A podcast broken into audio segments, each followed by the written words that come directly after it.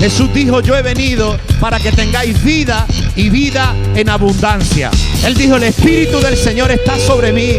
Él me ha ungido para sanar a los enfermos, para librar a los cautivos, para predicar el año agradable, el año de la liberación, el año del perdón. Aleluya. Tú estás en este lugar. Oh, decláralo conmigo. El Señor este lugar. El Señor, el Señor está en este lugar. El Señor está en este lugar. Yo lo creo para sanar, para librar, para romper toda obra de maldad, para sanar, para librar. Libra mi alma, Señor, díselo, para librar, para romper toda obra de maldad, para sanar, para librar mi alma, para sanar, dilo, para librar, para romper toda obra de maldad, para sanar, para librar mi alma. ¿Cuántos lo reciben? Y para sanar, para librar, para romper toda obra de maldad, para sanar, para librar mi alma. Oh, para sanar, para librar, para romper toda obra de maldad, para sanar,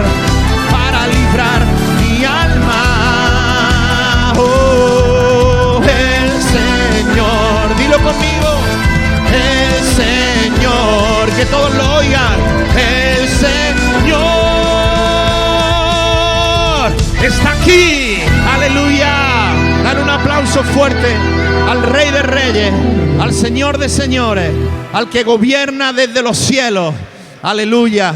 Que su voluntad, como en el cielo, se haga aquí en la tierra. En el cielo hay millones de ángeles que alaban al Señor y que gritan más que tú y que yo. Tú estás diciendo, ¿y por qué hay que cantar así? Bueno, pues Juan en la isla de Pasmos vio el cielo abierto y dice que escuchó una voz como de trompeta y que vio multitudes y millones de ángeles y toda la creación que alababa y que gritaban. Amén. Gritar al Señor de alabanza y de júbilo. Así es que Él es un siervo del Señor, un hijo de Dios, que nos ha visitado muchas veces. Y yo le pedí si Él, sentí en mi corazón pedirle hoy si Él podía venir, eh, si Él podía compartirnos brevemente su, lo que el Señor ha hecho en su vida.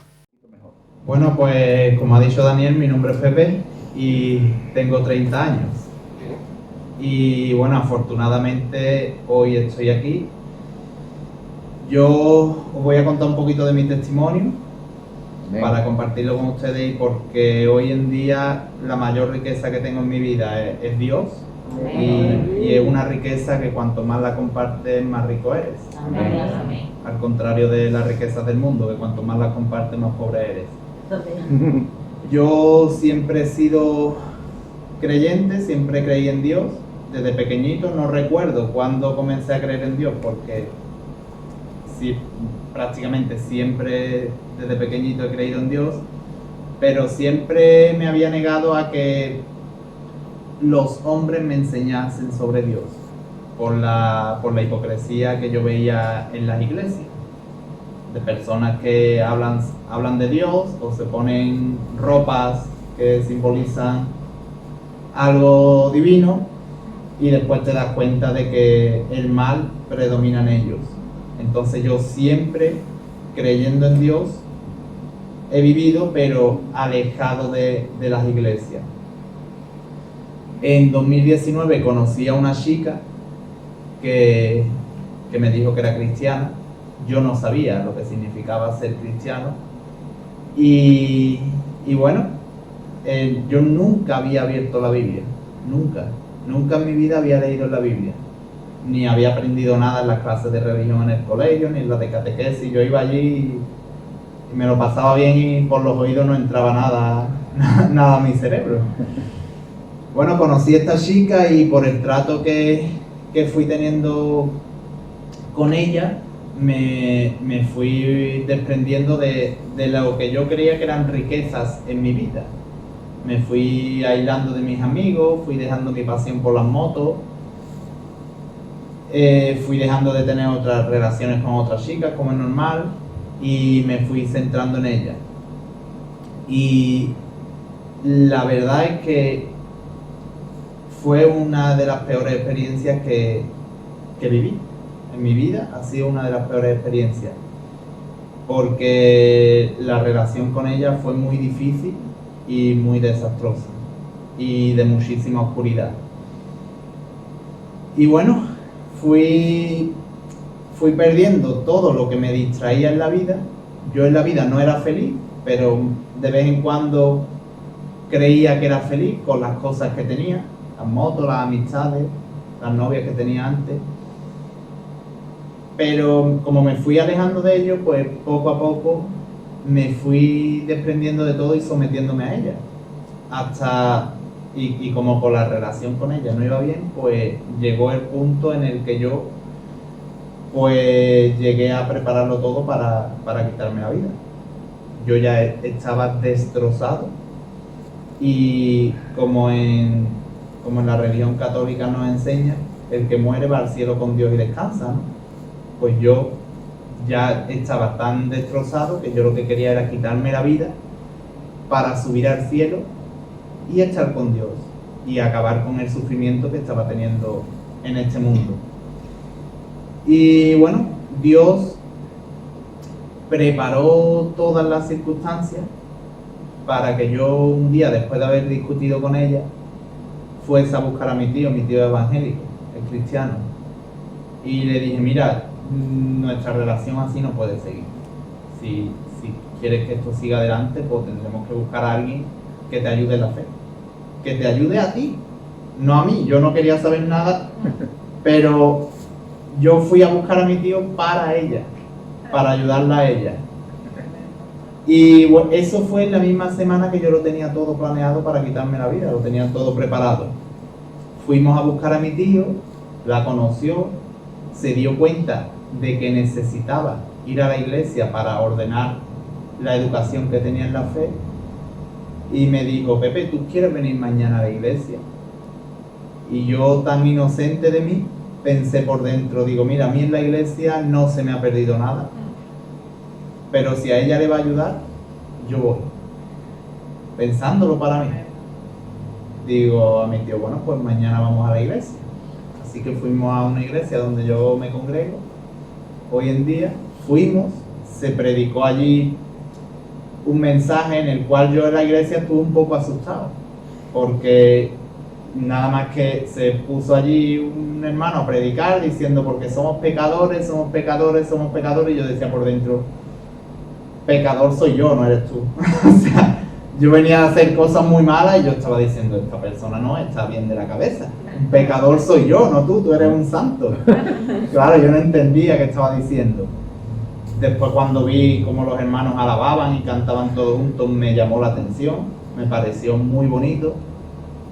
Y escuché, no me enteré de nada de la predicación, ese día yo no me enteré de nada, pero escuché al pastor de la iglesia decir, el próximo día vamos a tratar sobre el pasaje de, y nombró un pasaje. Yo en ese momento no lo memoricé porque yo en mi vida sabía, o sea, yo no sabía que era un pasaje, ni que era un capítulo, ni que era un libro de la Biblia. Yo pensaba que la Biblia era un libro y ya está, no eran muchos libros juntos. Entonces yo escuché eso, salí ese día de la, de la, de la reunión de culto y me peleé con esta chica. Y ya entonces pues ahí se acabó la relación. Al día siguiente fui a buscar a mi tío para hablar con él y bueno, me, aconsejó que me, que me alejase bastante de esta chica por temas espirituales y, me, y claro, yo ya no, no era motero, no tenía amistades, me había deshecho de mis amistades con esta chica y ahora ya no la tenía tampoco a ella, me dijo, que tú quieres venir, quieres seguir viniendo a la iglesia. Digo, bueno, estoy ahora tan solo que aunque sea para entretenerme iré a la iglesia. Y me dijo, ¿y tú quieres que leamos la Biblia? Y yo pensé por dentro, digo, mira, a mí la Biblia no se me ha perdido nada. Pero solamente por entender a esta persona, yo voy a leer la Biblia. Total, que me fui a mi casa y como quería ir a la iglesia el próximo domingo, que al final no fui porque eh, impusieron el confinamiento, pues dije, mira, voy a mirar el, el tema que dijo el pastor que se iba a tratar, por lo menos para ir un poco informado y enterarme de algo. Le pregunté a mi tío y me dijo, eh, es primera de Corintios 3, Pepe. Entonces yo me descargué la Biblia en el móvil, me fui a primera de Corintios 3 y leyendo el pasaje, pues me encontré con el versículo que dice, ¿no sabéis que sois el templo de Dios, que el Espíritu de Dios mora en vosotros? Si alguno destruye el templo de Dios, será destruido por Dios. Y yo en ese momento me quedé sin palabras. O sea, yo sentí que Dios, en los momentos más críticos de mi vida, cuando lo tenía todo preparado para quitarme la vida, y supuestamente para subir al cielo con Dios y descansar, yo sentí que Dios me estaba hablando personalmente, que me preparó todas las condiciones para hacerme llegar ese mensaje. Y en ese mismo momento me convertí. En el, Gloria a Dios. Amén.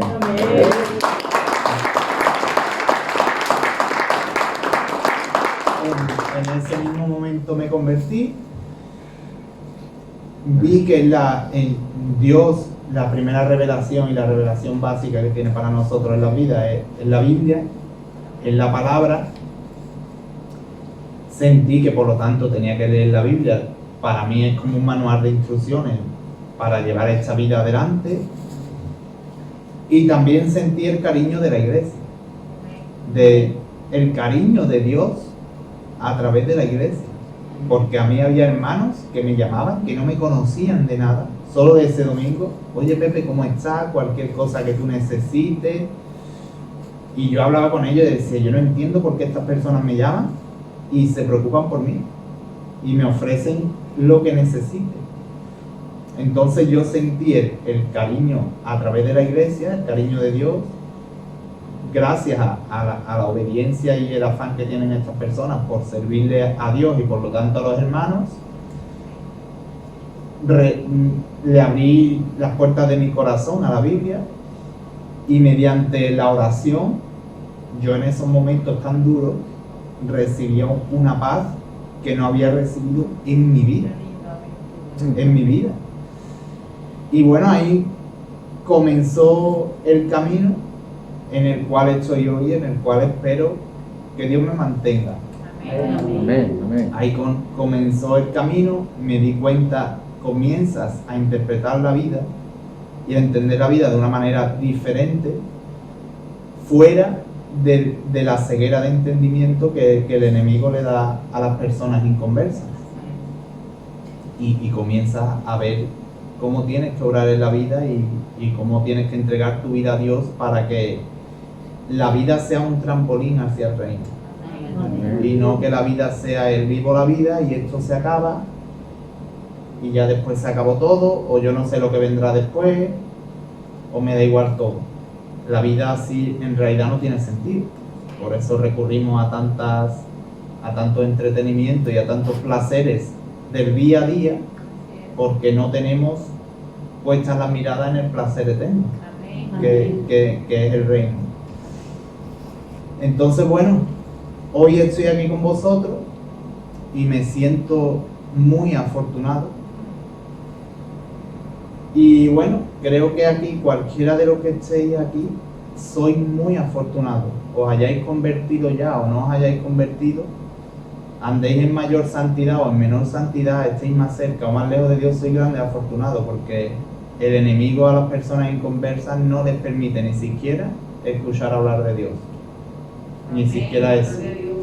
Y aquí tenéis toda la oportunidad, porque Dios ha ido quitando barreras para llegar aquí, para poder sentaros aquí y para poder escuchar de, de la palabra de Dios y de recibir el, el Espíritu de Dios.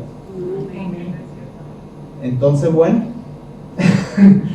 estoy gozoso, tengo en mi vida muchas menos cosas de las que tenía antes, ni las necesito ni las quiero, y lucho día a día por simplificar mi vida, por, por no recurrir a distracciones que no, que no son de, de prosperidad, sino por, por servirle al Señor.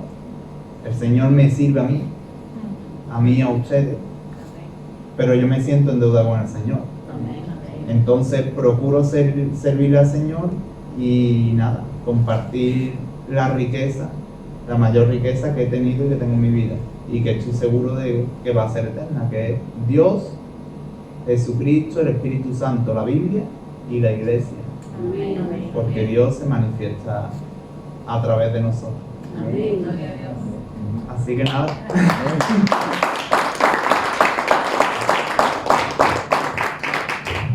Amén. Quizá algunos de los que estáis aquí hemos venido a lo mejor cansados, a lo mejor un poquito desanimados. Quizá algunos de los que están aquí al escuchar el testimonio de nuestro hermano Pepe, quizás se ha despertado en ti un deseo de acercarte al Señor.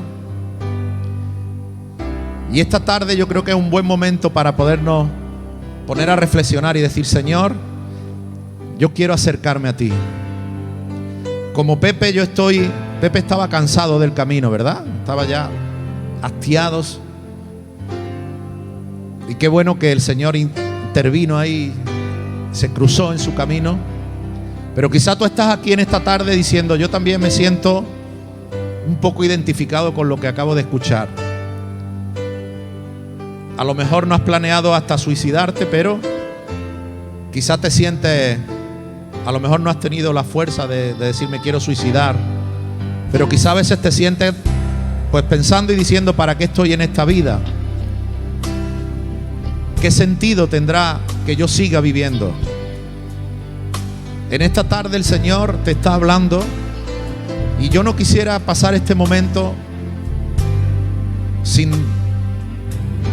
hablarte y decirte que si tú no has entregado tu vida a Cristo, si tú no te has rendido a los pies de Jesús, en esta tarde el Señor te está dando la oportunidad.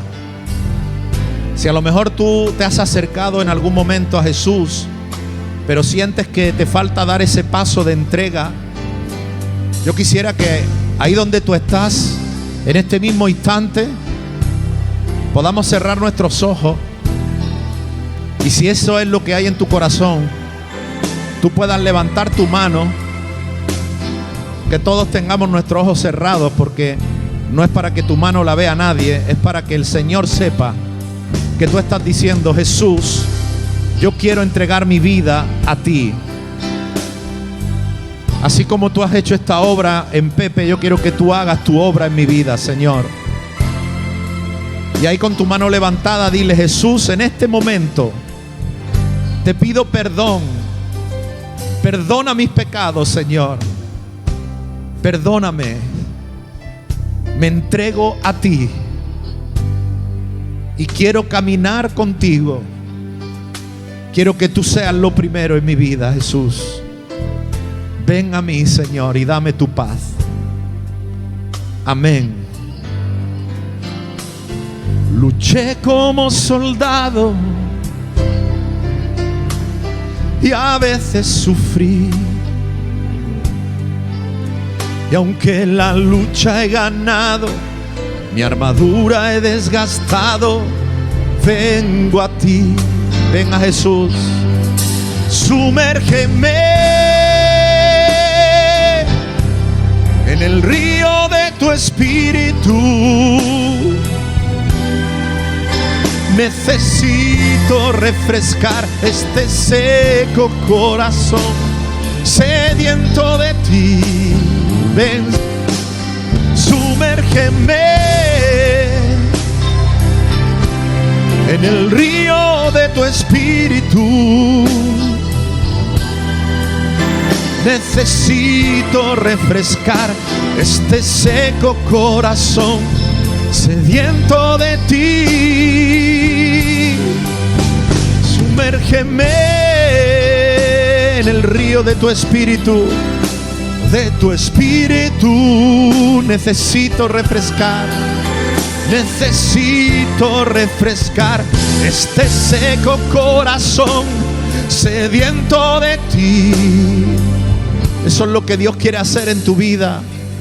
Él quiere venir sobre ti. Él dijo, venid a mí los que estáis trabajados, los que estáis cargados, que yo os haré descansar. Llevad mi yugo sobre vosotros, porque ligera es mi carga. Jesús quiere venir sobre ti, sobre tu vida. Él está a la puerta de tu corazón llamando incesantemente. Él ha preparado este momento porque te ama. No estás aquí por casualidad. Hay una batalla tremenda espiritual porque Dios quiere entrar en tu corazón. Aleluya. Gracias Jesús. Gracias Señor. Te adoramos Padre y te bendecimos porque tú eres maravilloso Señor. Maravilloso. Gracias Jesús. Podemos tomar asiento. Aquellos que habéis levantado vuestra mano, el Señor no solo te ha visto externamente, sino que el Señor conoce tu corazón. Y el Señor, si tú le has dicho de verdad, quiero que entres en mi vida, el Señor ha entrado en tu corazón en este momento. Y me gustaría, si ese ha sido tu caso, pues que esto no lo dejes como un hecho aislado, como un como una cosa pasajera, ¿no? Como una cosa, ah, qué bonito aquel día que fui a la iglesia y yo sentí que algo y levanté mi mano. Me gustaría que este fuera, fuera un inicio para ti, que entiendas que es un inicio. Porque la Biblia nos enseña que entregarnos a Jesús no es cambiar de religión. Entregar nuestra vida a Cristo no es conocer la Biblia solamente. Entregar nuestra vida a Cristo es nacer de nuevo. Y cuando nacemos de nuevo, si no nos alimentamos de la palabra de Dios, si no comenzamos a a, beber del agua de vida, es muy fácil que un bebé que no se atiende pueda volver a morir. Y Jesús dice, os es necesario nacer de nuevo. Por tanto, lo que ha ocurrido en tu corazón, porque yo sé que varios de los que están aquí han dicho, Señor, yo quiero entregar mi vida a ti. Y Jesús no necesita que tú le ruegues muchas veces. Porque de hecho Él vino del cielo aquí a esta tierra y hasta murió en la cruz esperando este momento. Él no se hace de rogar. En la Biblia yo encuentro que Jesús dice que está a la puerta llamando. Él no está esperando a ver si tú lo buscas, sino que Él te está buscando a ti. Amén. Entonces si tú le has abierto la puerta de tu corazón, Jesús ha entrado en tu vida. Él está en tu corazón y tú has nacido de nuevo. Amén. Y si eso es así, pues me gustaría que o bien la persona que te invitó o bien directamente a mí mismo tú pudieras hablar y decir, necesito que alguien me pastoree, que alguien me disipule, que alguien me enseñe, que alguien esté conmigo, que alguien me acompañe, que alguien me ayude a dar esos primeritos pasos. Porque el Señor es respetuoso y nosotros también. Y nunca vamos a imponer a nadie que algo tiene que hacer. Pero estamos deseando de ayudarte. Estamos deseando de acompañarte en tu vida cristiana. Ese es el motivo por el que nosotros vivimos y por el que estamos aquí. Amén. Y dicho esto, me gustaría compartir con vosotros en esta tarde cuatro palabras de aliento.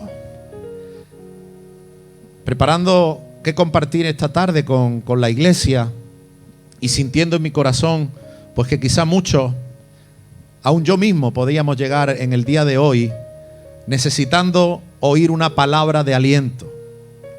Estamos ya pasando casi el año desde que esta pandemia aterrizó en nuestra tierra, en nuestro planeta, en nuestro país, y vemos que un año después estamos en la tercera ola y parece que viene un tsunami más que una ola.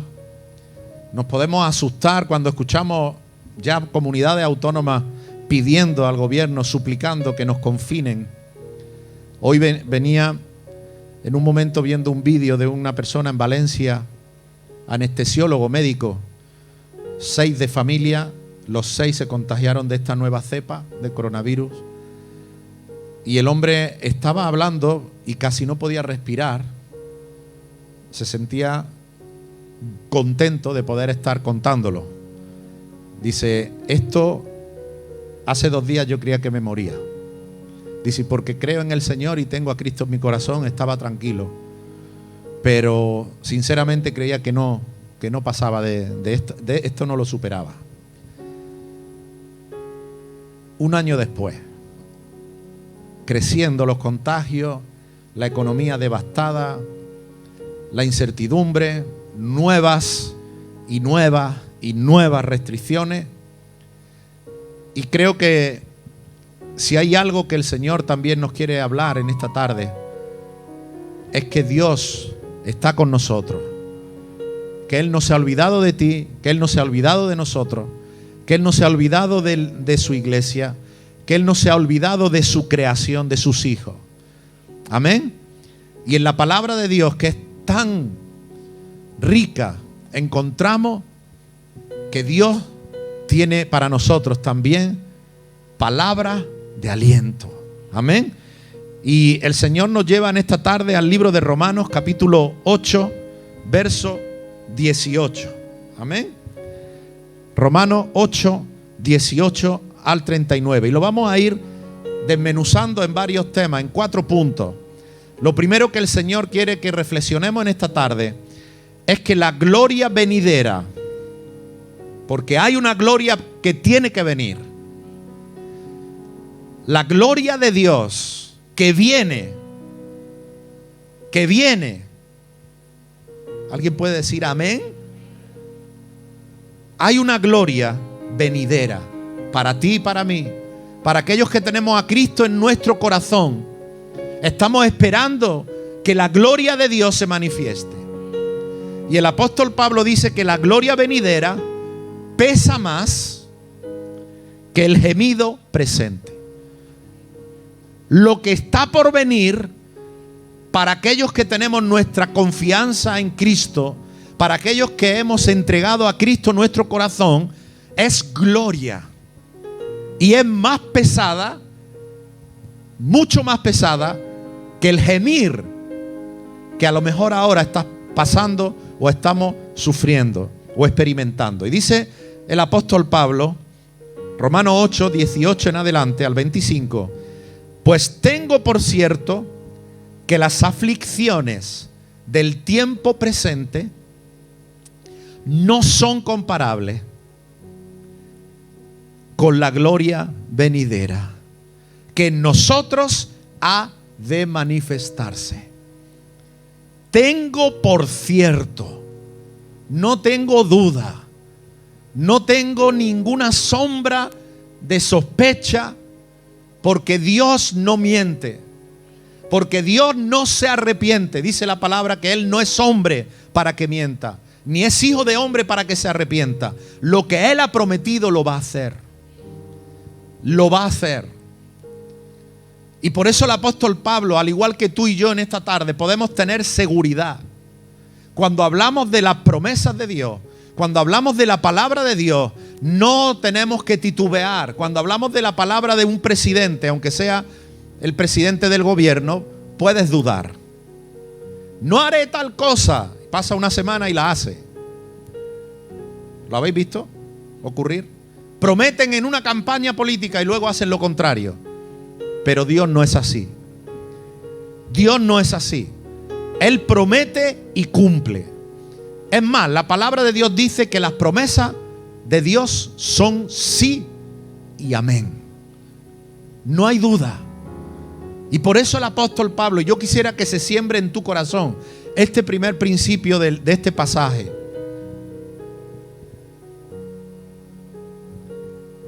Que no tengamos dudas, que no tengamos dudas, porque sé que cuando estamos pasando las aflicciones del, en el tiempo presente, a veces se nos olvida hasta la promesa de Dios.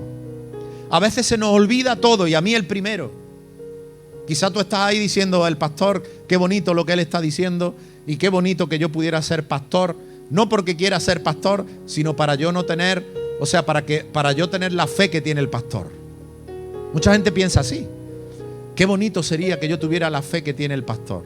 Qué bonito sería que yo tuviera la facilidad que tiene el pastor. Mira, a él no le afecta el tiempo presente, no le afectan las aflicciones, no le afectan los problemas, no le afectan las pruebas. ¿Quién fuera como el pastor? Podrían pensar mucho.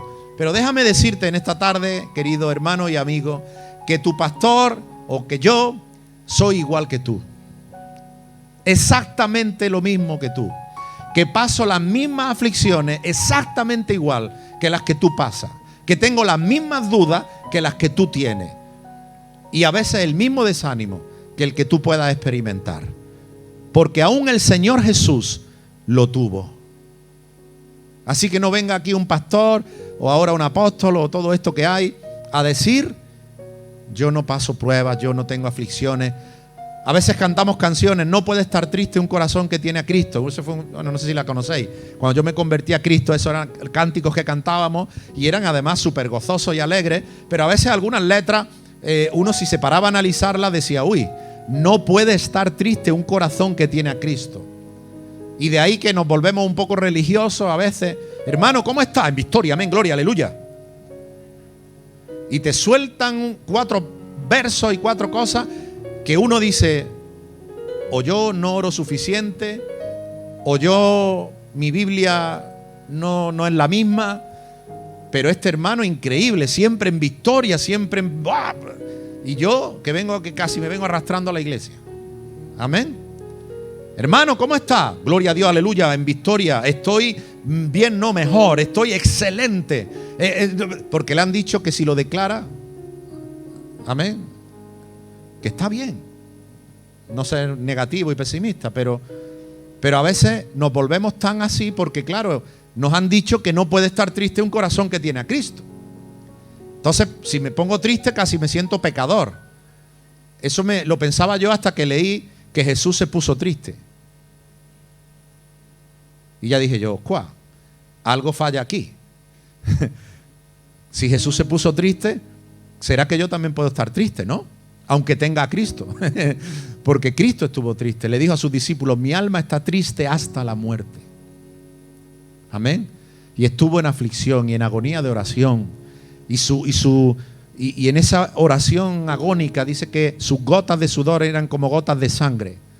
Y está demostrado médicamente que cuando el nivel de estrés, de ansiedad, de, de, de, de no poder más, de agonía, es tan alto, la sangre puede traspasarse a ese sudor y el sudor parecer como rojizo.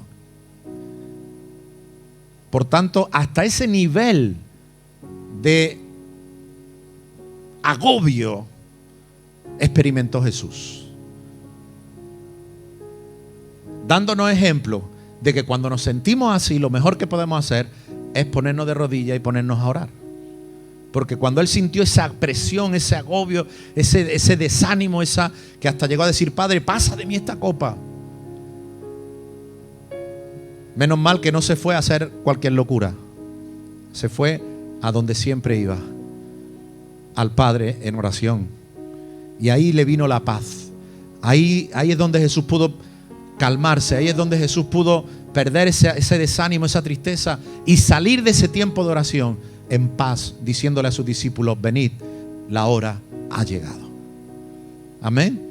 Porque en ese, en ese lugar de oración es donde nosotros debemos de ir con nuestra pena, nuestro agobio, nuestra tristeza, nuestra... Y a veces el problema que tenemos es que no hacemos eso.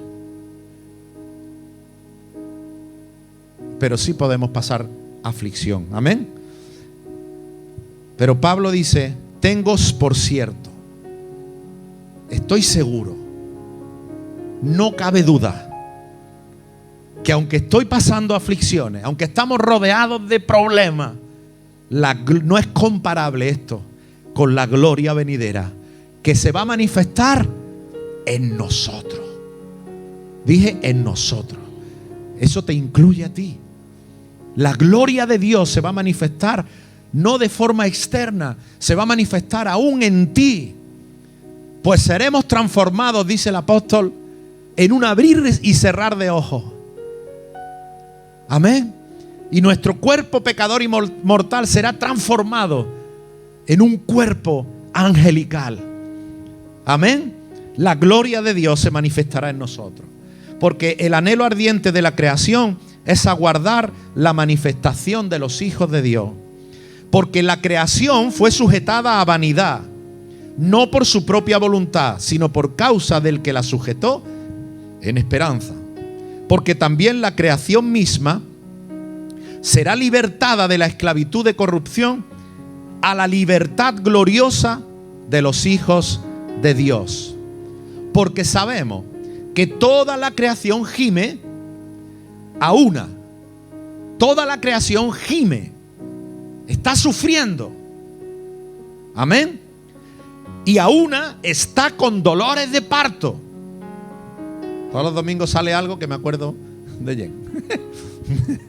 ¿Eh? Tú vas a escuchar esto, ¿verdad? Dirás, así estoy yo, gimiendo y ya con dolores casi. ¿Eh? La creación gime. Este planeta está gimiendo. O sea, cuando tú veas un terremoto, veas un temblor, veas un volcán, veas un tsunami, veas una devastación, veas que esto se vuelve loco, lo que está sucediendo es que esta creación está gimiendo como tú y yo. No aguanta más la corrupción, como dice aquí que será libertada de la esclavitud de la corrupción a la libertad gloriosa de los hijos de Dios. La misma tierra está que, explota, que revienta. ¿Tú alguna vez te has sentido que, va a reventar ya? Que no aguantan más. Así está la creación también. Por eso dice, gime a una. O sea, estamos, estamos a, a una, o sea, estamos unidos en eso. Con dolores de parto. Y esto es interesante. Y no solo ella, no solo la creación, también nosotros gemimos. Los que tenemos las primicias del Espíritu también gemimos. No estamos exentos, no estamos eh, exonerados de el sufrimiento, de la corrupción que nos rodea, de la aflicción, como dice el apóstol, del tiempo presente. Aún teniendo al Espíritu Santo en nosotros, también gemimos dentro de nosotros mismos. Gemimos. Esperando la redención de nuestro cuerpo. Amén. Porque en esperanza fuimos salvos. Pero la esperanza que veo no es esperanza. Amén. Porque si algo ya lo veo, ¿para qué lo voy a esperar? Dice el apóstol. Está hablando de algo mayor. Lo que estamos esperando. Si esperamos lo que no vemos, con paciencia lo aguardamos. Amén. Aquí tienes una balanza romana. Ahí apareció. una balanza. De esto está hablando el apóstol Pablo. El apóstol está diciéndole a los romanos, bien, estamos viviendo un tiempo tremendo de aflicción. Jesús mismo dijo, en el mundo tendréis aflicción. La iglesia de Cristo ha vivido persecución. El pueblo judío vivió el holocausto por ser simplemente el pueblo de Dios. Y nosotros como creyentes hemos vivido y experimentado un tiempo de libertad, un tiempo que todavía lo estamos experimentando, un tiempo de paz, pero en cualquier momento eso puede cambiar. Porque Jesús dijo, si a mí me han perseguido, a vosotros os perseguirán. Si de mí se han burlado, de vosotros se burlarán. Si a mí me han crucificado, a vosotros también. Con vosotros también lo harán. Amén. Y el apóstol le está diciendo a la iglesia, estamos bajo una aflicción en el presente que estamos viviendo brutal. Y yo sentía pues bastante paralelismo en lo que nosotros estamos pasando también. En este tiempo presente que ya es un presente continuo, porque se, viene alargando y pasa el tiempo y, y ya hay una vacuna y ya empezamos ya incluso algunos empiezan a dudar ya de la vacuna también. No de que la vacuna, no de, hablo de conspiraciones extrañas, hablo de la efectividad de que realmente se consiga vacunar en un tiempo que realmente la vacuna consiga generar esa inmunidad. Es decir, que ya uno empieza a ver a virólogos y a científicos que a veces hasta dicen, bueno, vamos a ver si para el verano, otro, bueno, a ver si para el 2000, para el final del 21, otros dicen, bueno, a ver si conseguimos la inmunidad para el 2022. Y tú dices, bueno, esto no es el tiempo presente, ya me están complicando el tiempo futuro también, ¿no?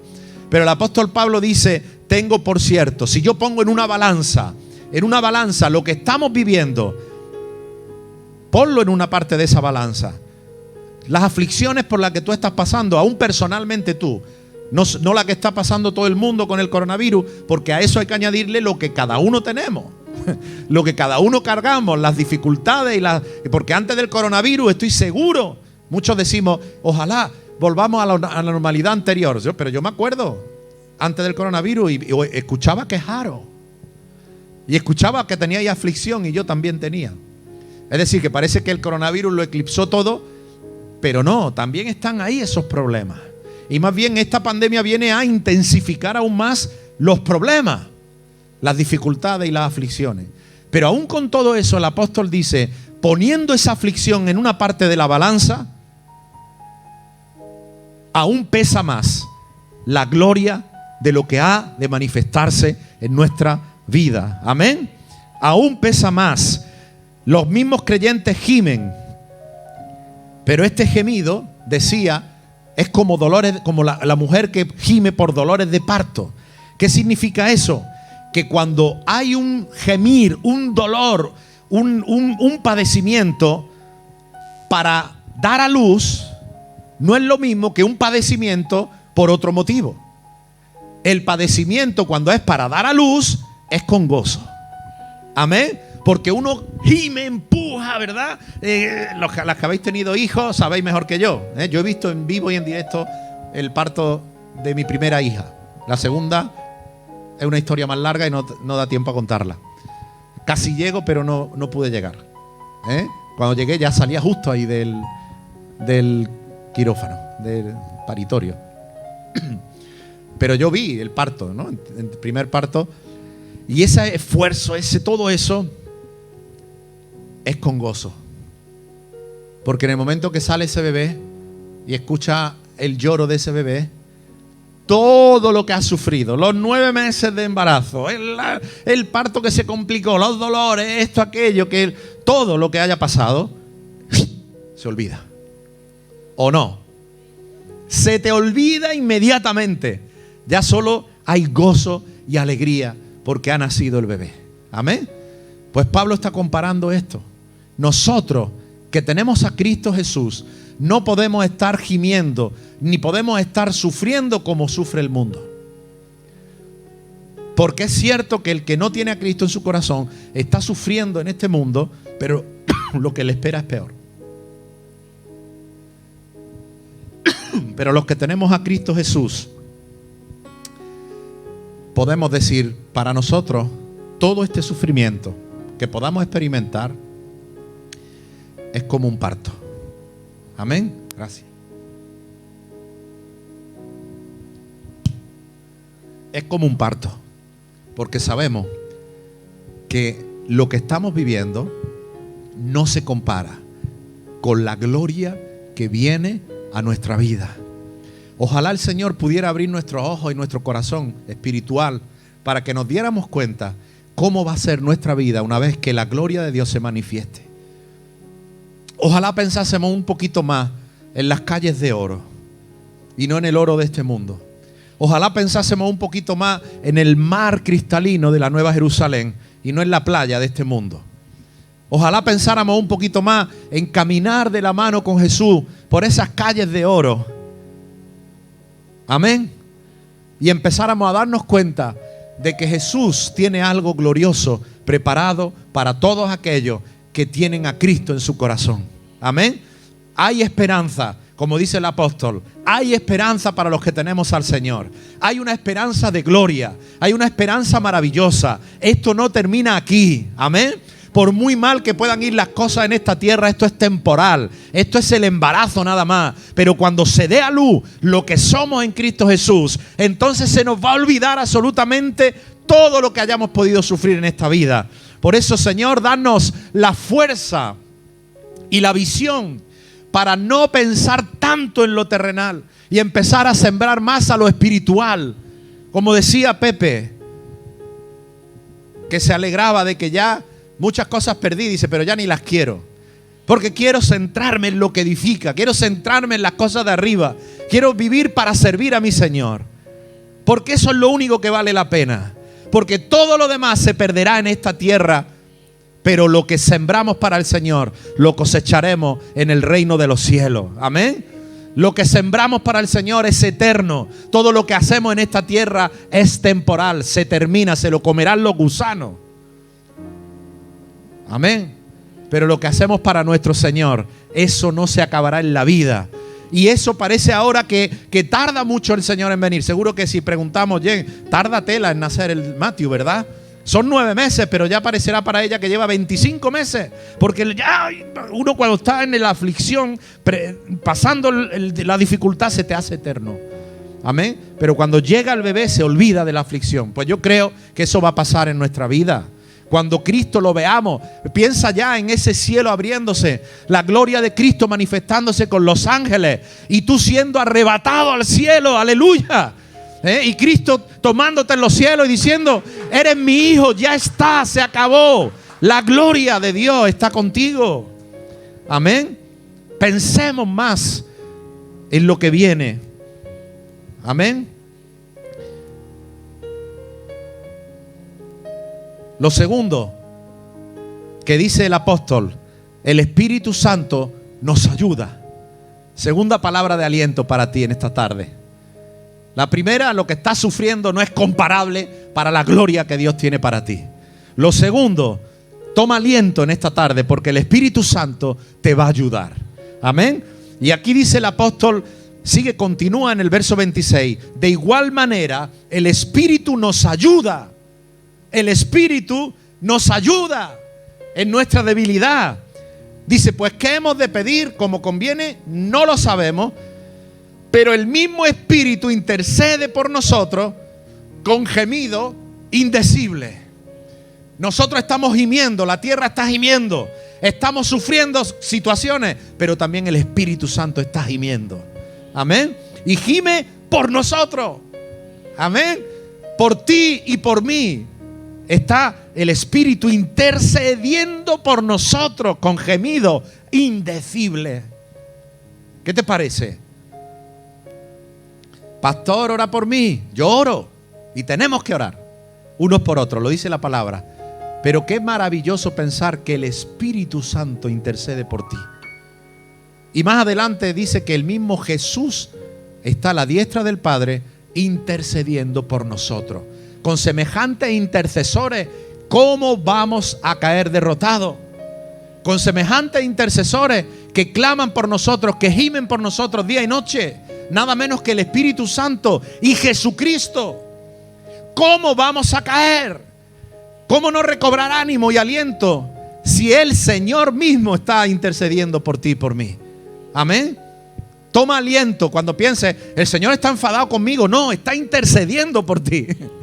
El Señor me quiere castigar, no te quiere castigar. Está intercediendo por ti. Si te castigas tú solo, consecuencia de nuestro pecado. Pero Jesús no está para que después de que sufra las consecuencias pegarte dos guantás. No, está para volverte a levantar. Siete veces cae el justo y aún Jehová lo levantará, dice la palabra. Amén. Mas el que escudriña los corazones sabe cuál es la intención del Espíritu, porque conforme a la voluntad de Dios intercede por los santos. Qué bueno que el Espíritu Santo, mira, yo puedo orar por ti, pero quizá yo me equivoco. Estoy pidiendo algo para tu vida que no es la voluntad de Dios. Pero el Espíritu Santo no se equivoca. Él intercede conforme a la voluntad de Dios. Amén. Intercede por nosotros.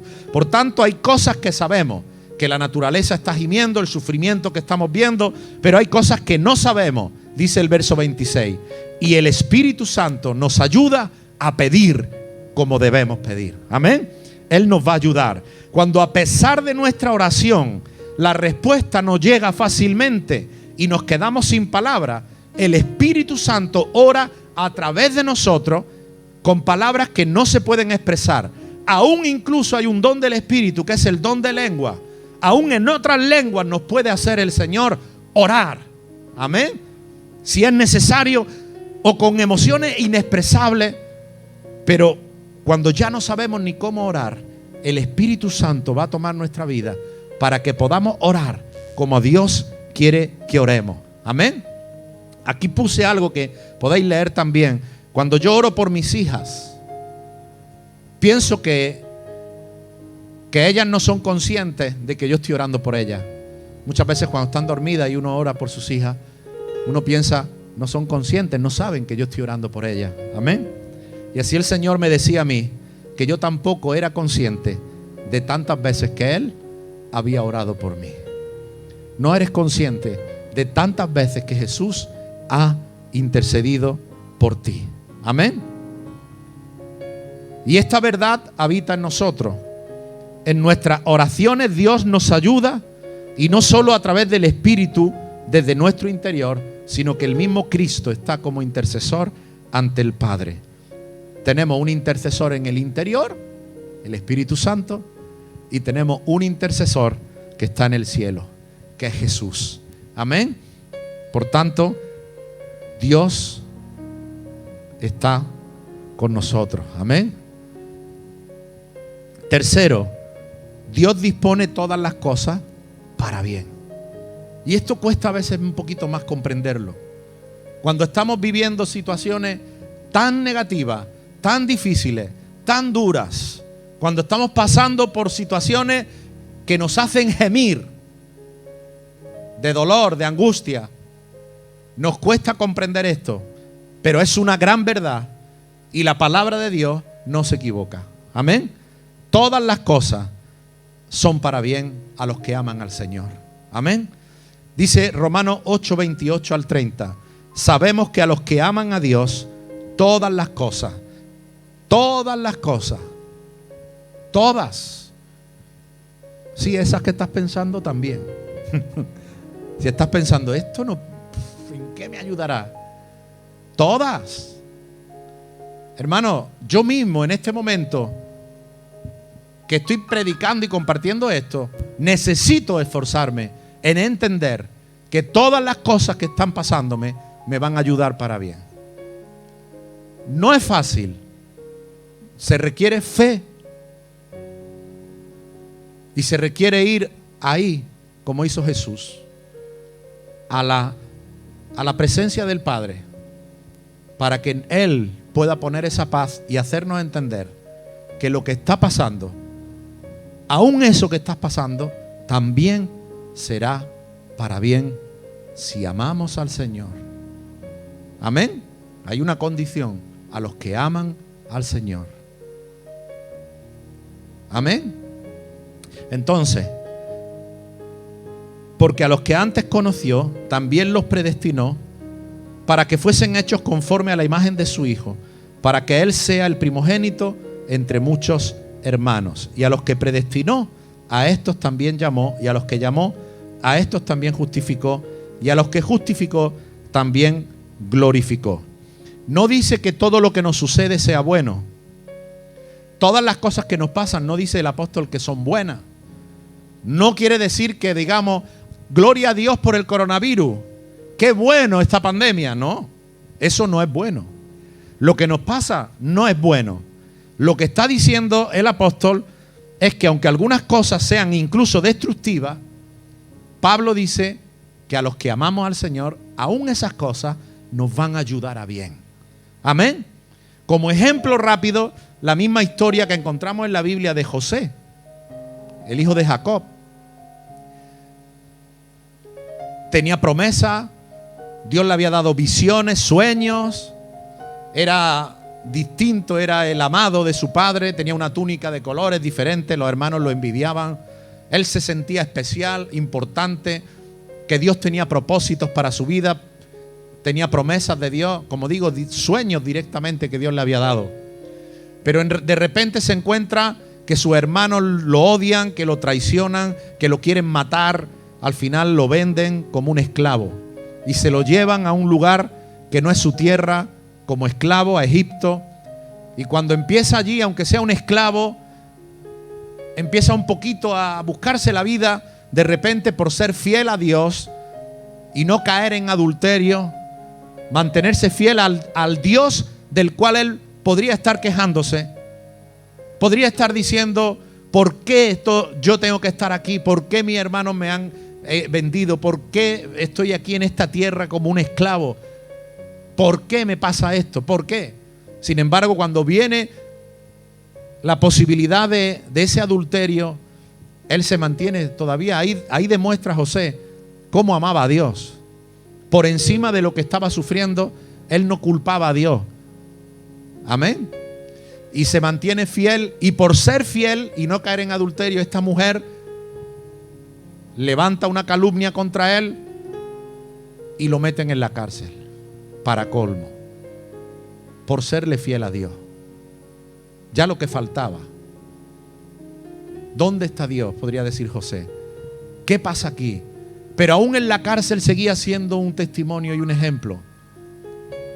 Aún en la cárcel lo pusieron como responsable en la cárcel, en un área, porque era un hombre recto, íntegro, hasta que llegó su momento.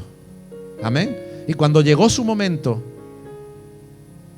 y él a un compañero de la cárcel le reveló lo que significaba un sueño, cuando llegó su momento, gracias a eso, ahora lo mandan a llamar de la cárcel para interpretar un sueño. Siete años de vaca flaca, siete años de vaca gorda. Amén, que todavía hoy decimos, estamos en vaca flaca, viene de ahí. Amén, de la palabra de Dios. Y gracias a esa interpretación de ese sueño, él sale de la cárcel, le interpreta ese sueño a Faraón. Y entonces ahí mismo Dios tiene preparado el momento para que José sea levantado. Y Faraón dice, te pongo, te pondré por encima de todo, solo yo estaré por encima tuya, para que administres todo esto que Dios te ha revelado. Y en ese momento José es pasado de la cárcel de esclavo a ser prácticamente el rey de Egipto. Y no solo eso, la escasez y el hambre que vino para su tierra, Israel, y para toda la tierra, ahora él manda a llamar a su hermano y a su padre que pensaba que estaba muerto porque los hermanos le habían mentido al padre. Los manda a llamar y cuando viene toda esa gente, los que lo habían vendido y todo eso, él los perdona. Y cuando ellos llorando dicen, perdona, dice, no, no, no, no. Es más, no tengo nada que perdonaros. Más bien Dios os usó para que yo pueda haber llegado a donde hoy estoy. ¿Por qué? Porque a los que aman a Dios, todas las cosas le ayudan a bien.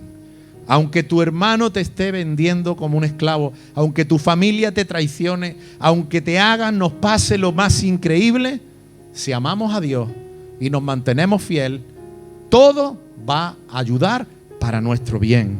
Amén. Y cuarta palabra de aliento para nosotros en esta tarde, que Dios está de nuestra parte. Dios está de nuestra parte. Y eso a mí me emociona pensarlo, que Dios está de mi parte. Suena mejor, ¿verdad? A veces decimos, Dios está conmigo, pero no solo está conmigo, está de mi parte. De mi parte. Porque dice, continúa diciendo, todo es parte del mismo pasaje. Continúa diciendo Pablo, ¿qué pues diremos a esto? Si Dios es por nosotros, si Dios está de nuestra parte, si Dios está de nuestro lado, ¿quién contra nosotros? Y esa palabra la tienes tú que tomar en esta tarde y decir, Dios está por mí. Y el diablo ha venido por todos lados con flechas para intentar desanimarme, para intentar destruirme. Pero Dios es mi amparo y fortaleza. Él es mi refugio en medio de la tormenta.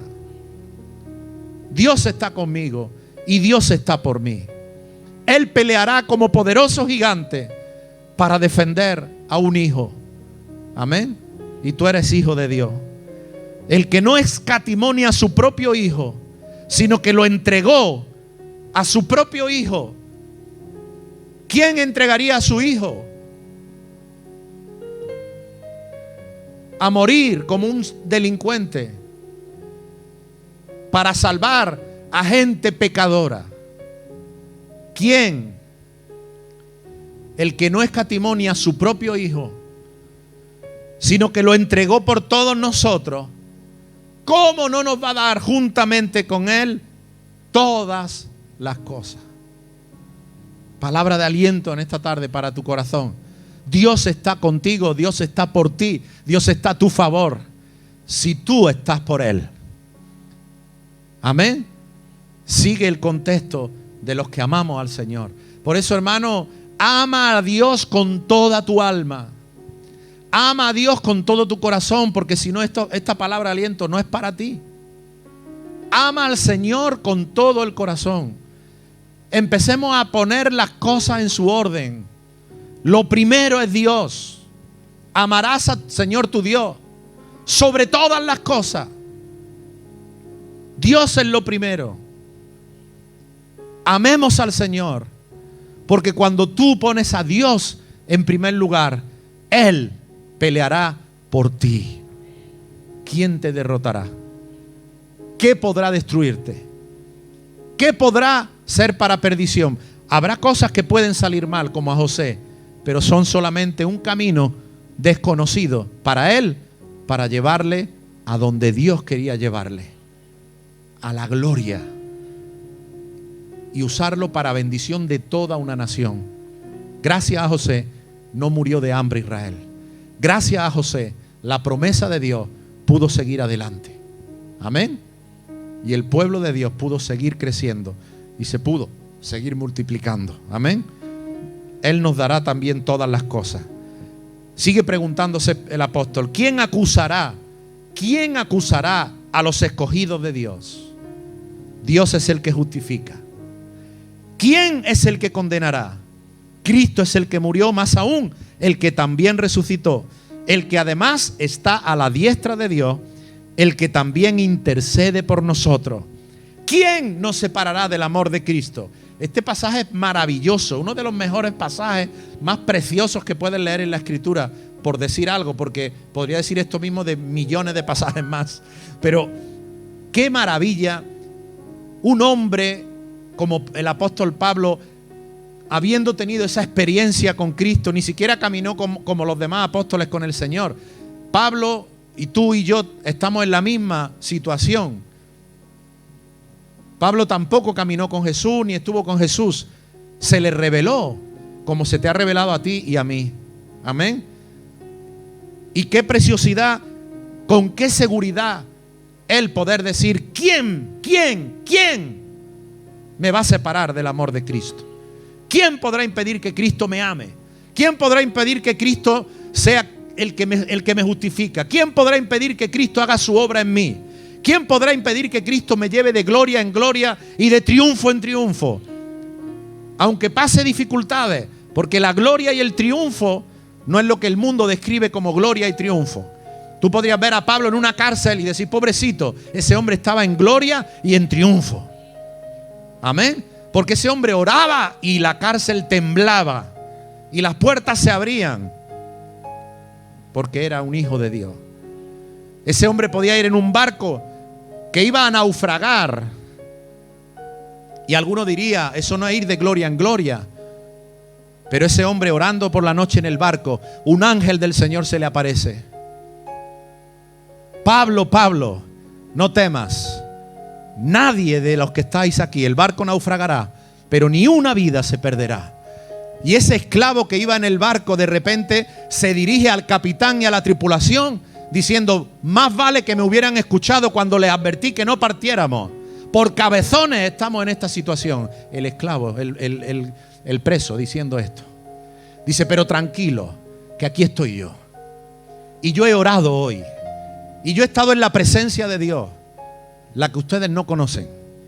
Yo he estado en la misma presencia de Dios y un ángel de Dios se me apareció y yo he estado intercediendo por todos ustedes.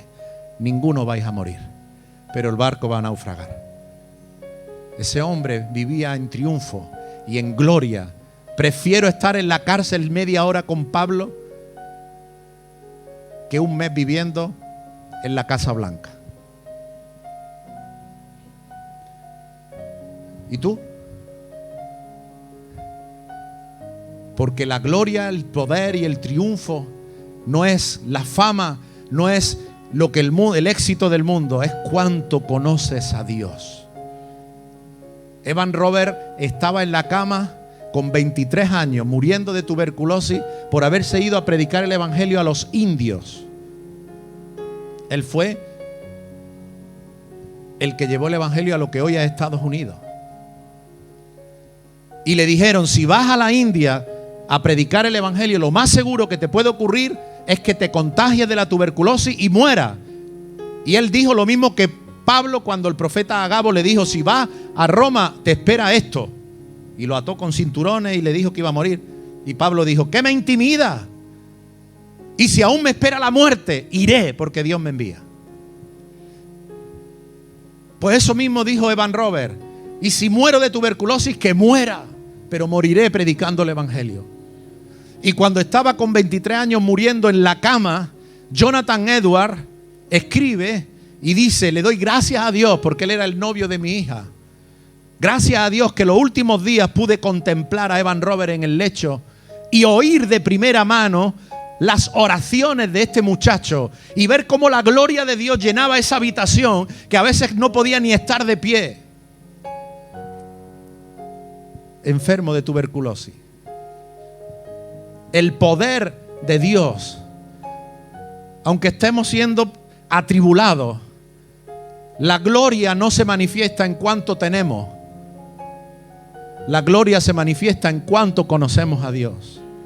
Amén. ¿Quién nos separará del amor de Cristo? Verso 37. Antes en todas estas cosas, en todas, somos más que vencedores por medio de aquel que nos amó. Por lo cual estoy de nuevo seguro, seguro, ni la muerte, ni la vida, ni ángeles, ni principado, ni potestades, ni la aflicción presente, ni la que venga, ni lo alto ni lo profundo ni lo ni ninguna otra cosa creada nos podrá separar. No dice solo me podrá separar. Él sabe que esto no es solo para él, es para todos los hijos de Dios. Nada nos podrá separar del amor de Dios. Dios me ama y me va a seguir amando. Que es en Cristo Jesús, Señor nuestro. Amén. Y como dice aquí, tenemos en contra nuestro propio pecado, tenemos en contra al diablo, tenemos en contra la muerte, tenemos en contra el coronavirus, tenemos en contra el infierno, tenemos en contra al jefe, tenemos en contra la economía, mil cosas en contra. Pero a Dios no lo tenemos en contra. Dios es por nosotros. Amén. Podemos tener el mundo en contra, pero Dios no está en nuestra contra. Y aquí están las respuestas a esas cinco preguntas de Pablo. Si Dios está en nuestra parte, ¿quién está en contra? Nadie. ¿Quién puede? Nadie. ¿Habrá de darnos todas las cosas? Sí. ¿Quién acusará a los escogidos de Dios? Dios no. ¿Quién condenará? Jesús no nos va a condenar. ¿Quién nos separará del amor de Cristo? Ninguna persona y ninguna circunstancia. Amén. Aquí Pablo se detiene más. Ni tribulación, ni angustia, ni persecución, ni hambre, ni desnudez, ni peligro, ni espada. Amén. Absolutamente nada ni nadie. Aquí hay tres grupos de cosas, tribulación, angustia y persecución. Eso tiene que ver con una opresión exterior. Eso no me va a poder apartar del amor de Dios. Amén. La economía, hambre, desnudez, tampoco me va a separar del amor de Dios peligro, espada, que quieran hacerte daño. Tampoco. Nada ni nadie puede apartarte de la protección, de la bendición, del amor de Dios, sea donde sea, como sea, cuando sea. Por eso, en esta tarde, con estas cuatro palabras de ánimo, mi consejo para ti y para mí es que busquemos a Dios con todo nuestro corazón, como hizo Pablo. Todo lo tengo por basura, dijo él, por la excelencia del conocimiento de Cristo. En esta tarde has escuchado la palabra del Señor y el Señor está aquí en este lugar y quiere llenarte de fe, de certeza, de convicción y de seguridad. No estamos para andar lamentándonos. No estamos para andar quejándonos. Estamos para ir a la presencia de Dios, sabiendo que de ahí va a emanar todo lo que tú y yo necesitamos. Y no es la voluntad de Dios que andemos buscando su presencia para aguantar 100 kilómetros más, como el que echa gasoil al depósito. La voluntad de Dios no es solo que te mantenga, sino la voluntad de Dios es que te levantes en el poder del Espíritu Santo y hagas temblar al mismo infierno con la gloria y el poder de Dios. Porque Dios sigue siendo Dios. Su poder sigue siendo el mismo. Y por más que el diablo nos quiera minar la confianza, la fe, Dios sigue siendo Dios. Por tanto, hemos de declarar que estamos en el mejor tiempo, en el mejor año, en el mejor momento para servir a Dios. Estamos en lo mejor, de lo mejor. Amén. Porque Dios tiene tantas cosas preparadas para nosotros. Amén. Señor, te doy gracias en esta tarde por tu palabra. Si quieres, ponte de pie. O si quieres, ponte de rodillas, ponte, pero muévete. Y empieza a orar, ora conmigo. Empieza a hablar con el Señor. Si Dios te habló en esta tarde, conforme Él te ha hablado, dale gracias al Señor. Adora al Señor, dile, habla con Él. Quizá tienes que tomar decisiones, quizá tienes que, que decir a partir de hoy, voy a cambiar esto, voy a cambiar aquello. A partir de hoy voy a empezar a poner en orden esto y esto y esto. A partir de hoy yo sé que Dios está conmigo. Yo sé que Dios está por mí. Yo sé que nada me puede separar. Yo sé que el Señor es mi, mi, amparo y mi fortaleza. Yo sé que pase lo que pase, la aflicción del tiempo presente es pasajera. Dios tiene algo glorioso preparado para mi vida.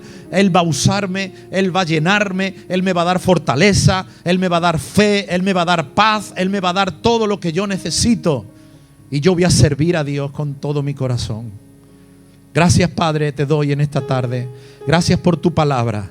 Gracias por tu presencia en este lugar. Señor, en el nombre de Jesús, te pido ahora, Dios, que tú vengas sobre nuestras vidas, que tú llenes nuestros corazones en esta tarde, que salgamos de este lugar totalmente transformados por ti, Señor. Que Dios, tu palabra se haga carne en nosotros. Señor, que tú pongas en nuestro corazón fuego, que tengamos un corazón apasionado, que tengamos, Señor, un corazón encendido. Señor, que podamos saber y estemos convencidos y lo creamos de que nada de lo que nos suceda será para nuestro mal, porque todo nos va a ayudar para bien. Aún las circunstancias que parecen más negativas nos van a ayudar para bien, porque te amamos, Señor. Dios ahora ven sobre cada familia aquí, sobre cada hermano, sobre cada persona, aquellos que levantaron su mano para aceptarte en su corazón. Ahora que tu Espíritu Santo venga sobre sus vidas, llena sus corazones. Señor, que tomemos la decisión correcta, que no perdamos el tiempo que lo aprovechemos, Señor, porque son tiempos